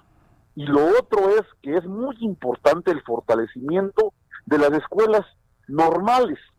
Tú sabes que en las escuelas normales generan maestras y maestros que deben tener todas las características, condiciones, habilidades, conocimiento, sensibilidad para que puedan atender a las niñas y a los niños de este país. Eso es fundamental. Son tiempos complicados por el tema de la pandemia, no hay clases presenciales, pero es muy importante que las maestras y los maestros estén a la altura de las circunstancias. Entonces, en el tema de educación, el presupuesto, a pesar de la crisis, porque esto es claro, hay una crisis económica a nivel mundial y en el país se está resintiendo, se está resintiendo mucho y estamos trabajando para que se pueda generar esta armonía e, y salir adelante. Salud es fundamental y educación es prioridad dentro de la Cámara de Diputados para el grupo parlamentario de Moreno. Bueno, pues eh, eh, la verdad es que creo que es la parte que más, más ha preocupado, ¿no? Sobre todo cuando estamos visualizando que difícilmente los niños van a regresar a la escuela en el siguiente semestre. ¿Cómo lo están viendo ustedes en el legislativo, diputado? Sin duda, mira, es muy importante la salud, no poner en riesgo a nadie. Hoy nos estamos dando cuenta, derivado de la pandemia, que es, es una prueba para toda la humanidad de cómo podemos responder a esto y no podemos poner en riesgo nada.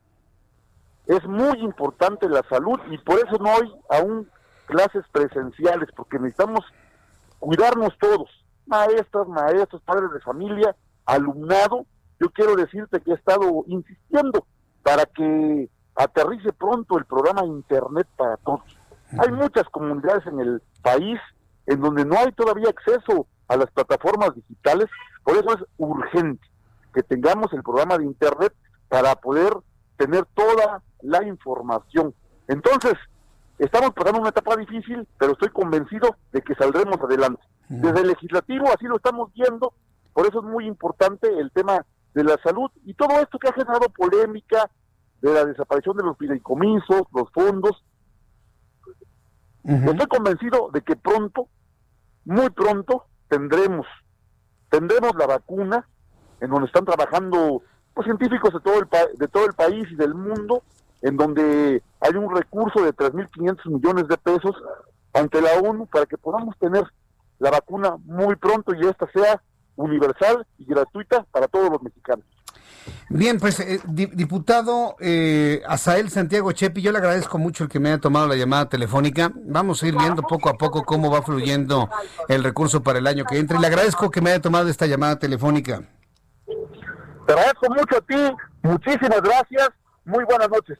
Que le vaya muy bien, hasta luego, muy buenas noches. Es el diputado eh, de Morena, Asael Santiago Chepi. Fíjese que hay un hay una coincidencia en que el tema educativo pues ha sido lo más rescatado, ¿eh? Con, con todos sus asegúnes, porque alguien va a decir, no hombre Jesús Martín, deberías ver los programas de televisión.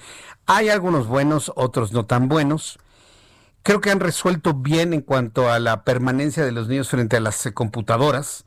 A mí me tengo la experiencia, por ejemplo, de que en algunas escuelas privadas, pues se pretende, no, no se pretende, se hace mantener a los niños durante todo el tiempo de clases, desde las 7 de la mañana hasta las 2 de la tarde. Yo en lo personal no estoy muy de acuerdo, sobre todo por lo que implica en el desgaste ocular para los niños. El estar frente a una computadora es, es doble, triplemente más cansado que estar en unas clases eh, presenciales, el desgaste es enorme, enorme, enorme, enorme. Podríamos platicar sobre este asunto. Yo le invito para que me vaya dando sus comentarios sobre esto a través de mi cuenta de Twitter, arroba Jesús Martín MX, arroba Jesús Martín MX, y a través de nuestro canal de YouTube, Jesús Martín MX. Son las 7 con 20, las 7 con 20, hora del centro de la República Mexicana. Me han llegado ya los datos de COVID-19. Tengo ya los datos de COVID-19 a esta hora de la tarde. Los primeros datos que se que da a conocer la Secretaría de Salud en este primer día del mes de diciembre. Con base en la información que nos da a conocer la Secretaría de Salud, al día de hoy se confirma un millón ciento veintidós mil dos personas o mexicanos transmitidos con el COVID-19. Defunciones, 106 mil 765 mexicanos muertos. Esto significa las diferencias. De ayer al día de hoy tenemos 8.819 mexicanos más contagiados y ahí le va la cifra para que siga diciendo el presidente Andrés Manuel López Obrador que no nos rebasa la pandemia. Hoy hay 825 muertos. Con la mitad de esto en países de Europa, con menos de la mitad de esto, países de Europa están cerrando todas sus actividades, todas y están dando la orden que la gente se quede en su casa. Pero aquí no nos ha rebasado la pandemia, lo hemos hecho muy bien, dijo hace unas horas el señor que trabaja y administra en el Palacio Nacional. No, no, no, de, verdad es, ya no, ya no está en lo, en lo enojante, ya está en lo preocupante, sí. Porque es la política, la idea de Goebbels decir algo que no es verdad una y otra y otra y otra y otra y otra vez para convertirlo en verdad, pues no. No vamos a permitir que la historia se quede con la idea de que México hizo un gran papel en la pandemia de COVID-19, porque no es verdad. Ni el gobierno ni la sociedad. Vamos junto con pegado, ¿eh? Y ahí sí ya voy a estar mencionando a la sociedad. Porque por más que hemos insistido que nosotros mismos debemos cuidarnos, no, parecemos chiquitos. Necesitamos que tener un tlatuani, necesitamos tener un tata, necesitamos tener un rey que diga lo que hay que hacer en este país. No nos podemos cuidar entre nosotros. Ya me di cuenta, acuérdense cómo lo habíamos planteado. Nosotros mismos, ¿qué nosotros? Pues nosotros mismos, todo el mundo anda en la calle. Hoy, por ejemplo, nuestro, compañero Israel Lorenzana se fue a una de las eh, instituciones médicas afuera de, de, eh, en la calzada Vallejo, y bueno, pues puestos de tacos, puestos de tamales, puestos de chunches. Sí dije chunches. Yo sé que los venden chunches chinos para poder sobrevivir, yo lo entiendo. Pero así de gente, mire, vea mis dedos, así de gente en la calle, en la entrada del hospital, la salida del hospital. Yo sé que hay mucha gente, pero no eran necesariamente urgencias.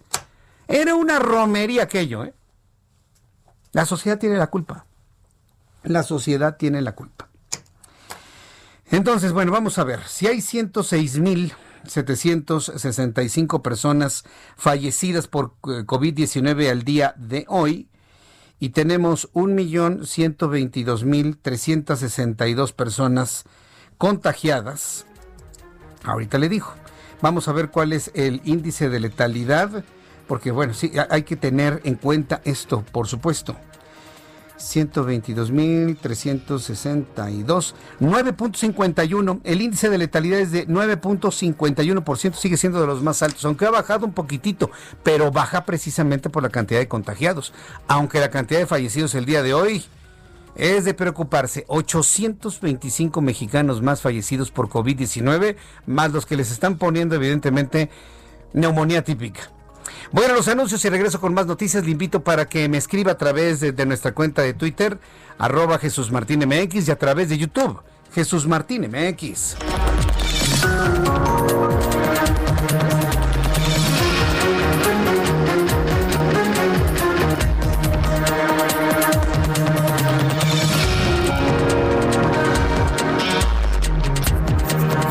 Escuchas a Jesús Martín Mendoza con las noticias de la tarde por Heraldo Radio, una estación de Heraldo Media Group.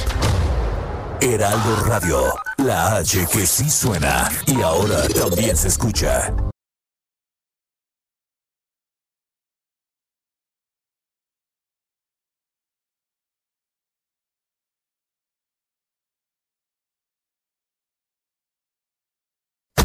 Radio. La HCL se comparte, se ve y ahora también se escucha. Escucha las noticias de la tarde con Jesús Martín Mendoza. Regresamos.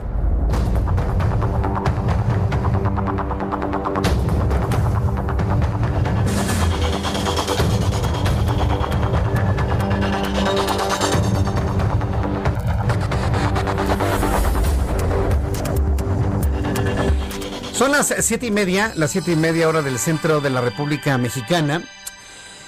Vienen las fiestas religiosas más importantes. Todo empieza con el Día de la Virgen de Guadalupe el 12, el 12 de diciembre, y a partir del 12 de diciembre ya se acabó el año. Todo en México normalmente son fiestas. En México normalmente son fiestas. Porque, bueno, es más, desde el 9 de diciembre, cuando se conmemora la aparición de la Virgen de Guadalupe al tío de Juan Diego, desde el 9 de diciembre ya, podemos decir que se acabó el año, porque todo lo demás son fiestas, la Virgen de Guadalupe, las mañanitas, luego el día 15 empiezan las posadas, el 15 en la noche, para amanecer 16 empiezan las posadas, y de ahí hasta la Navidad y de ahí hasta el Año Nuevo. Pero todo parece indicar, todo parece indicar que nos vamos a quedar en casa, que vamos a tener el primer año en nuestra vida y en la vida de esta generación, de las generaciones pasadas y de las futuras, el primer año en donde no vamos a tener una Navidad eh, en compañía de los amigos. Se está haciendo y se está haciendo un llamado para evitar las fiestas religiosas. Ya sabemos qué va a pasar con lo de la Basílica de Guadalupe. ¿Cuál es el fenómeno que se presenta el día de hoy en la Basílica de Guadalupe? Los peregrinos están llegando de manera anticipada. Ya empieza desde el día de hoy a llegar una gran cantidad de peregrinos que sabiendo que va a estar cerrado, cerrada la Basílica de Guadalupe el 10, el 11 y el 12 de diciembre, ya están llegando el día de hoy, mañana, pasado mañana, para llegar a la Basílica, acercarse lo más posible a la Virgen de Guadalupe, agradecerle sus favores de este año, pedirle nuevos favores o reclamarle los favores no cumplidos, porque ahí es donde empieza la gente a decir, ay, ya no creo yo en nada porque no me cumplió mi deseo. la Virgen de Guadalupe no es un amuleto, ¿eh? que les quede claro. ¿eh? Y, el, encomendarse algo o a alguien tampoco es un amuleto, no es una pata de conejo que lleva usted en la bolsa y de manera automática se le va a cumplir. No, no, no, así no funciona. Pero como la gente piensa, hay muchas personas, yo sé que usted y yo no pero hay mucha gente que ve la religión como un amuleto, ¿no? Y como no les va bien, entonces dicen, no, pues ahora me voy con la Santa Muerte, a ver si la Santa Muerte sí me cumple mi deseo de tener mucho dinero sin trabajar. Entonces ya se van con, el de la tiendita de enfrente, ¿no? ¿Y qué creen que tampoco les cumple absolutamente nada? Tampoco, absoluta, porque no funciona así. Si la pregunta es, ¿cómo funciona? Ah, bueno, pues eso se va descubriendo a lo largo de la vida, ¿no? Ya tendremos oportunidad de platicarle, por lo menos cada quien tiene su propia experiencia de cómo sí funcionan las cosas. Pero por lo pronto no va a haber festividades religiosas en Oaxaca. En unos instantes le voy a tener esta información, pero antes saludo con mucho gusto a Marco Cortés, líder nacional del PAN, del Partido de Acción Nacional. Estimado Marco Cortés, bienvenido. Qué gusto saludarte. Bienvenido. Jesús Martín, qué gusto saludarte. Buenas tardes, noches.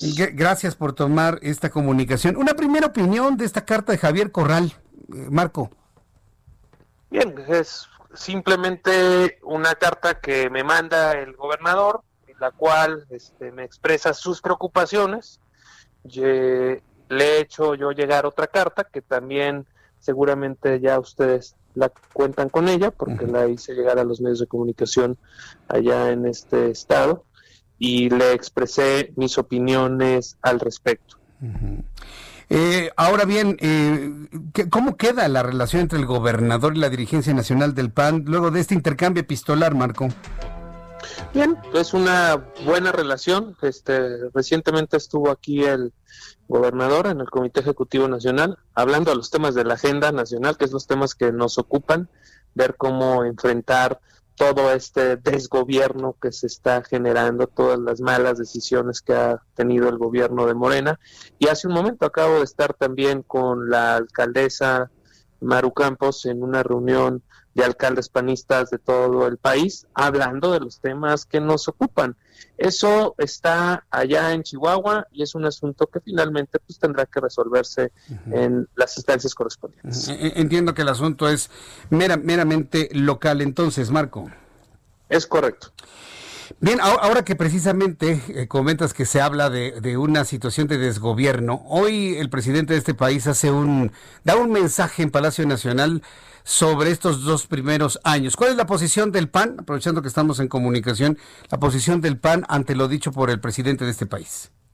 Bueno, lamentablemente nosotros vemos dos años de desgobierno y es evidente que el país le quedó muy grande a Morena.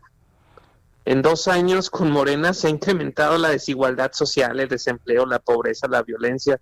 Y es claro, las cosas, Jesús Martín, no estaban bien pero también es evidente con datos oficiales que ahora están peor. En el 2019 ya tuvimos decrecimiento económico sin COVID y ahora tenemos depreciación económica. México es el país de Latinoamérica que más va a tardar en poder recuperar la situación económica que tenía en el 2018. Hay que decir que no era buena, pero para que veamos el tamaño del daño, por las malas decisiones que se han tomado, por no apoyar al sector productivo para evitar tanta pérdida de empleos. Y en materia de salud, bueno, se negaron a hacer pruebas masivas de detección para mitigar y para atender oportunamente a los pacientes. Ya el día de ayer, el director general de la Organización Mundial de la Salud dijo que es muy preocupante lo que está pasando en México y que las cosas el gobierno las debe tomar en serio. ¿Qué más que la Organización Mundial de la Salud ya haciendo un llamado al gobierno mexicano? y en todos los demás aspectos. Han tomado malas decisiones, se habla del pasado sin resolverse los temas del presente, más mexicanos están empobreciendo y, y es lamentable pues que no veamos cómo el gobierno se deje ayudar, que escuche, que, que vea las propuestas que le hemos hecho desde la oposición porque han sido muchas, pero lamentablemente no han tenido oídos a estas propuestas. No, no, ni va a haber oídos, eh, Marco, me, me, queda completamente claro, ni oídos a lo que dice la Organización Mundial de la Salud, y esto de alguna manera, pues no sé si la palabra sea obligar u orillar, pero está obligando y orillando a la oposición, en este caso a una oposición potente como es la del Partido Acción Nacional, a que si no es escuchado en sus propuestas, pues las hagan valer desde el legislativo, inclusive desde el ejecutivo en los próximos años. ¿Cómo se están preparando para ir hacia el proceso del año que entra? Y te preguntaría inclusive el proceso del 2024. Mira, yo te diría que lo estamos haciendo donde gobernamos, tanto a nivel estado como a nivel municipal. Tenemos muy buenos gobiernos. Ejemplo, con muy buenas evaluaciones. Tanto nuestros gobiernos estatales como municipales, de verdad, son nuestra carta de presentación para demostrar que sí hay otra manera de gobernar y de hacerlo bien, aún con tantas dificultades. Eso por un lado. Por otro, nos estamos preparando para el 2021 construir una nueva mayoría en la Cámara de Diputados para poder reconducir la política económica, social, de seguridad, para poder asignar recursos para el fortalecimiento de las policías municipales, para el mantenimiento de carreteras, para la construcción de infraestructura productiva, para apoyar al sector salud. Desde la Cámara de Diputados se puede redirigir el país con una nueva mayoría. Y por ello es que Acción Nacional está haciendo un análisis estado por estado, distrito por distrito, en donde Acción Nacional apostará por nosotros mismos y donde realizaremos coaliciones estratégicas con un objetivo superior que es México y que es darle viabilidad de futuro y es además detener la destrucción de lo que ya en México se había logrado y avanzado. Esa es la parte que a mí me preocupa mucho, que vamos pensando, ¿no? Que llegue un candidato de una coalición donde esté el PAN o del propio PAN en 2024. Híjole, Marco, no nos van a alcanzar seis años de reconstrucción, ¿eh? Porque todavía este nos, le faltan tres años, diez meses, ¿eh? Todavía. Por eso urgen equilibrios, Jesús Martín, por eso urgen contrapesos y Acción Nacional está. Bueno, Marco. Te decía que por eso urgen equilibrios y contrapesos. Por eso urgen estos equilibrios y contrapesos que yo espero están buscando para el 2021. Por supuesto, para el 2021, porque necesitamos hoy en México empezar a corregir el rumbo. No podemos permanecer así como vamos, porque el costo va a ser todavía mucho más elevado. Pues Marco Cortés, líder nacional del PAN, yo agradezco mucho estos minutos de comunicación con el auditorio del Heraldo Radio. Sigamos en contacto, Marco. Te envío un fuerte abrazo y muchas gracias por tu participación. Al contrario, fuerte abrazo, Jesús Martín. Nos vemos, hasta la próxima, gracias. Es Marco Cortés, líder nacional del PAN, quien pues, ha dado sus comentarios en torno a lo que ha sido muy comentado en torno a la carta, ya respondida por el propio Marco Cortés, un asunto que califica meramente local y sus opiniones al texto leído hoy por el presidente de este país en el Palacio Nacional. Bien, cuando son las 7.40, faltan 20 minutos para que sean las 8. Bueno, pues ya le había informado a usted que se empiezan a suspender las actividades religiosas, se lo había comentado, y en Oaxaca. A través de redes sociales, el secretario de Salud de Oaxaca, Donato Casos Escamilla, dio a conocer que se suspenden todas las actividades religiosas en la entidad durante todo el mes de diciembre. Es decir, no habrá misas de posadas, no habrá misas de gallo, no habrá nada Nada, nada, nada. No habrá ningún, la Iglesia Católica no estará haciendo ningún tipo de convocatoria, al menos en Oaxaca, para reunirse en ningún templo durante las eh, celebraciones de este mes de diciembre.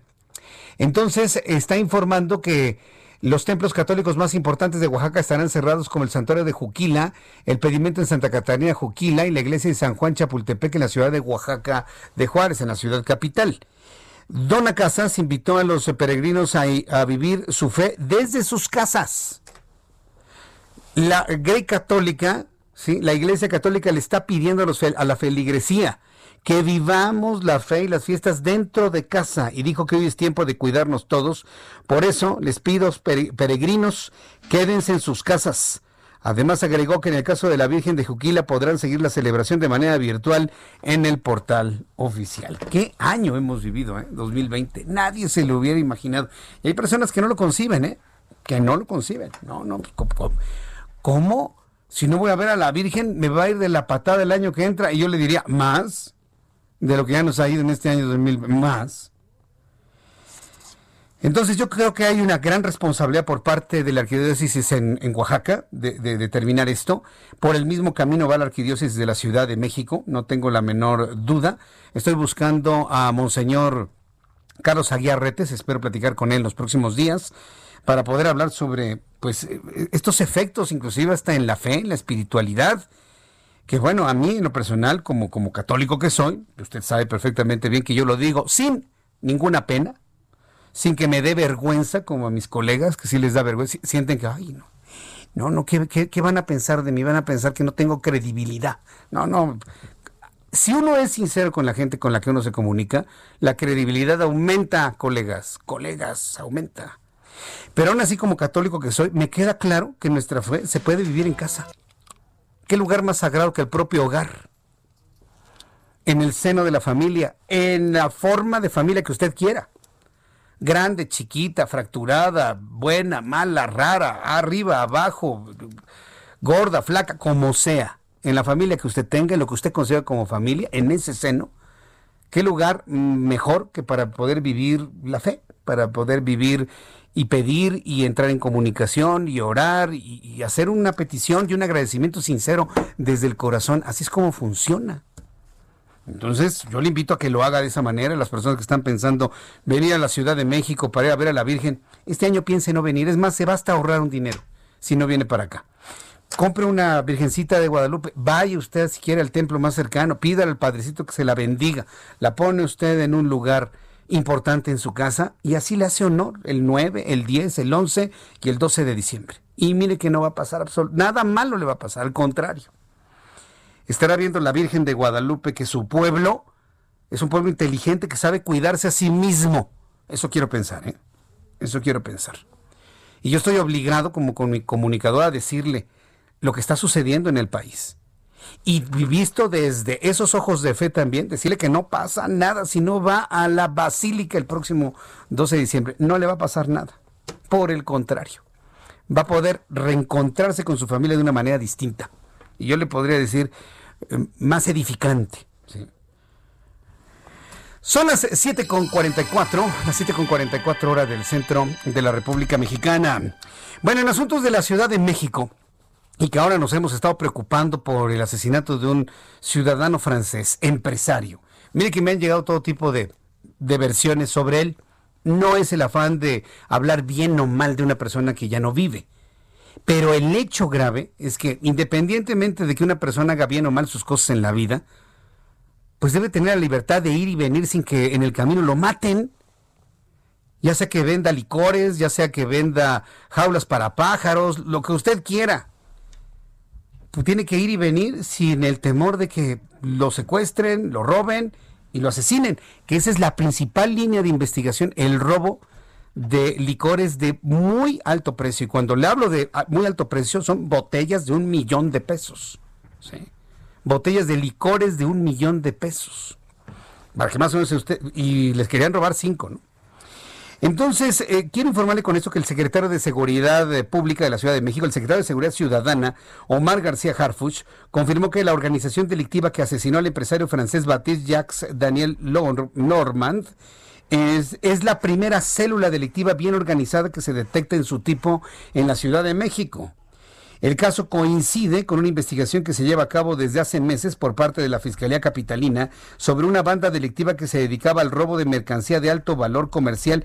Escuchamos lo que dijo el propio secretario de Seguridad Pública, Omar García Harfuch. Esta banda es una célula delictiva que no la tenemos relacionada al momento, al momento con ningún grupo delictivo más grande de la ciudad Nos faltan integrantes por detener, por supuesto, y esta detención, esta investigación previa que teníamos con la Fiscalía General de Justicia era relacionado a otro evento de meses anteriores.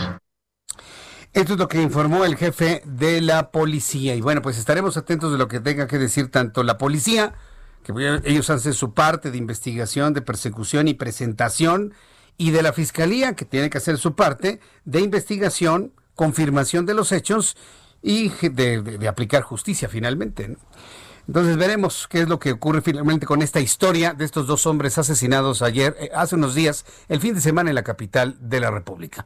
Faltan 13 minutos para que sean las 8.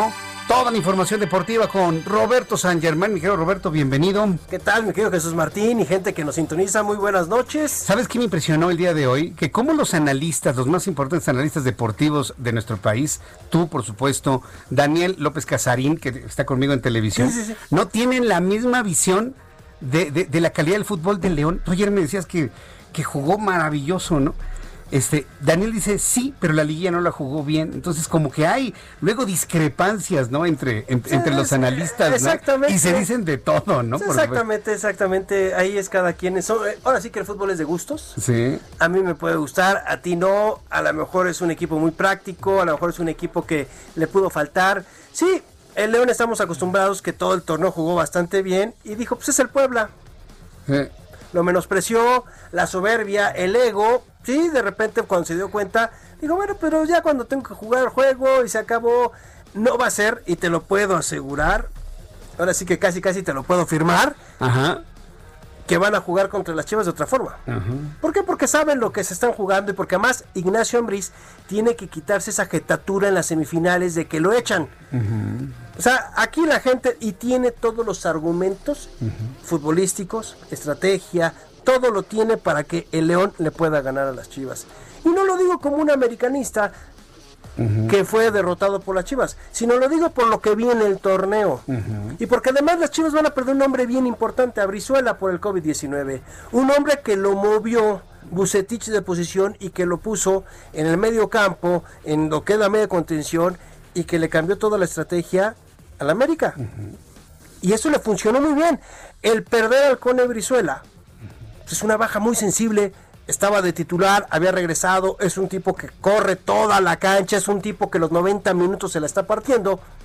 Y cuando pierdes un hombre de esa jerarquía, pues te va a costar. Te va a costar, o sea, simplemente te va a costar y va a bajar tu rendimiento. Es como si al, al León le quitas al Chapo Montes. Si tú le quitas al Chapo Montes, que es su 10, pues va a tener problemas. Que también ya salió un, un contagiado de León, ¿eh? No han dicho quién es. También ah. hay un contagiado de COVID-19 en el León. Entonces, no sabemos quién es el jugador que no va a estar porque no pueden jugar. Uh -huh. Si tienes COVID-19, se supone que por protocolo de seguridad sí, no vas a poder no. estar.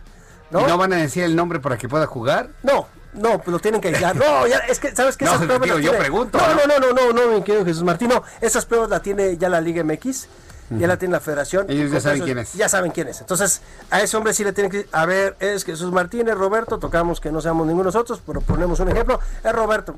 Pues Roberto a tu casa, compadre, los 14 días o el tiempo que se estaba manejando por protocolo, ya sé, así va a ser la situación, ¿no? Entonces, te digo que el fútbol es como la vida, son gustos, ¿no? Mm. A ti te puede gustar, no sé, la música clásica y a mí a lo mejor me gusta lo guapachoso, pesado. ¿no? El rock pesado, lo que sí. tú quieras, tú, son, son, los gustos, ¿no? Eh, a lo mejor es, esas son las situaciones, pero eso es lo interesante, que tengas diferentes voces, también eso es la democracia, ¿no? Sí, pues yo, yo en fútbol también hay democracia, ¿no? Porque... Exacto, ¿no? Yo, yo digo, a mí me gusta cómo juega León y a lo mejor dicen, ah, es equipo pinchurriento, ¿no? Sí, pero no, sí. pero no, al otro no le gusta y dice, no, pues ese equipo no tiene nada, yo veo más a las chivas, ok, a lo mejor, y se vale, pero ¿sabes cuál es el chiste de esto? Respetarlos. Claro. Y respetar. O sea, yo respeto. Sí, es que hizo mucha pasión. Yo, yo no recuerdo tanta pasión en una en un camino hacia una final como esta. ¿eh? Mira, yo creo que yo creo que siempre hay que ser apasionado en la vida, pero también con cordura, ¿no? sí. Una cosa es la pasión y otra cosa es el fanatismo. Ya creer en la necedad de, no, es que mi equipo es el. No, a ver, no, compadre, no, no, no, no hay, no hay cosas así. bueno. Sino también hay que verlo Muy de otra bien. forma, ¿no? Oye, pero lo que venimos a hablar es a lo ver, de Raúl Jiménez. Fíjate que Raúl Jiménez, como tú sabes, eh, le rompieron la cabeza, Ajá, textualmente. Sí, lo que me platicabas ayer, fractura, fractura de, cráneo. de cráneo. Ya está operado, va evolucionando bastante bien. Ya el Tata Martino, el, el seleccionador mexicano, habló con la gente del Wolverhampton, quería saber cómo estaba la situación. Dijo, va muy bien, todo va como estábamos esperando. Pero aquí lo interesante y es un aplauso para la afición del Wolverhampton, para que nos demos cuenta de la importancia que tiene Raúl Jiménez con este equipo. Estos hombres fueron a sacar dinero, hicieron una colecta, ¿sabes para qué? Para hacer una manta. Para el próximo partido de su equipo van a poner una manta enorme en el estadio en apoyo a Raúl Jiménez. Consiguieron 7.500 libras esterlinas para hacer una manta y ponerlo en el Molinox, que es el estadio del Wolverhampton, de que estamos contigo, Raúl, recupérate. O sea, ahora sí ya nos damos cuenta de la importancia que tiene Raúl Jiménez en esa comunidad. Bueno, le, le tienen cariño, ¿no? ¡Lo adoran! Reunir 7 mil libras, casi 200 mil pesos. 7.500 libras fueron lo que hicieron. ¡Qué bárbaro! Lo que reunieron los aficionados, ¿eh? Fe, de repente se le ocurrió a alguien en las redes sociales, vamos a hacer esto, ahora sí que vamos a botear. ¿No? Ok, perfecto. Sacaron 7.500 libras para poner una lona. Ya me imagino el tamaño. Una lona de 7.500 libras, me imagino que es ser... ¿Monumental? Pues sí, ha de ser yo creo que la mitad del estadio. O sea, para ponerle lo que sienten de Raúl Jiménez. Y te voy a decir por qué lo quieren mucho. Porque Raúl Jiménez se ha prestado con los niños. Metía gol y se ponía una máscara. Esa máscara la empezó a regalar. Los niños se acercaban, le regalaba las playeras de la selección, firmaba. O sea, fue muy importante para la comunidad. Y así es como lo sienten a Raúl Jiménez. Está buenísimo. Qué, qué buen personaje entonces, ¿eh? A mí me gusta mucho esa situación, te voy a decir en qué, en que de repente en México no le damos el valor a nuestros ídolos. No, pues no. Es que cada quien es su propio ídolo. Entonces sí, sí. Hay, Entiendo, entiendo de- por dónde vas. Sí, Sí. su- supe que hoy hubo algo. Sí, sí, Hubo sí. algo, ¿no? Sí, exactamente. Todo bien. piensan que Todo está bien. todo está bien. ¿De qué nos quejamos, no? Si vivimos en la jauja, ¿no? Dinamarca. Ah, sí, somos Dina. Sí, Yo, yo hoy nací, hoy dormí, fíjate, ayer dormí en la Ciudad de México y hoy Sí. nací en Copenhague. en Copenhague. Hoy amanecí en Copenhague, este, de otra forma, ¿eh? No lo puedo decir, así como me sentí, pero sí, siempre quise vivir en Copenhague. Mira, mira, tengo un perfil danés, mira. Sí, sí, sí, sí, sí, no, no, medimos dos metros, Dos vikingos, metros, güeros, ojos azules, no, somos- so- Orlando, mira nada más No, los ojos no, azules que nuestro trae. Orlando, Orlando es un vikingazo, ¿no? Sí, sí, sí. Sí, y, se, y se mueve en Tesla. Por lo menos, sí, sí, pues sí. No, porque no, no, bueno. todos tenemos. y, y- además. este, Primer mundo. ¿no? Sí, no, su- no, su- no, pero primer mundo, ¿eh? Ah, no, claro. Según yo, es, es el mejor Sí. país para vivir. Sí, Durante muchos años, ¿no? Sí. Ah, sí, bueno, sí, de- ¿Ya Dinamarca, Suecia. lleva? No, Suecia, Dinamarca, cuánto lleva- Finlandia. Dinamarca ya como cuántos, cinco, seis o más años. No, ¿ah? ya lleva como una década. Una década, Enca- ¿no? Encabezando esa lista, sí, de los mejores países para vivir, Dinamarca. Para vivir, ¿no? Suecia y Finlandia andan por ahí. Sí, los nórdicos. Y Canadá está dentro de los primeros cinco, ¿eh? También, también sí, Canadá. sí, sí, sí, Canadá. También Canadá tiene sus buenas cosas. Pero sí, te digo, ya esto de, de- se nos hizo el sueño. Bueno, pues albricias. Celebremos. Al- Albricias danesas. Sí, albricias danesas. Bueno, gracias por recordarme que vivimos ya en el primer Oh, mundo. mi querido Danmark. Ay, que nos pongan ahorita el disco, Dan ¿no? Mark, sí, claro. Danmark. Gracias. Que te. Roberto San Germán. Ya nos vamos. Gracias. Gracias. por estar con nosotros. Hasta mañana a las 2 por el 10 en el Heraldo Televisión, Heraldo Radio 98.5 en el centro del país. Soy Jesús Martín Mendoza. Hasta mañana. Esto fue Las Noticias de la Tarde con Jesús Martín Mendoza. Heraldo Radio, la H que sí suena y ahora también se escucha.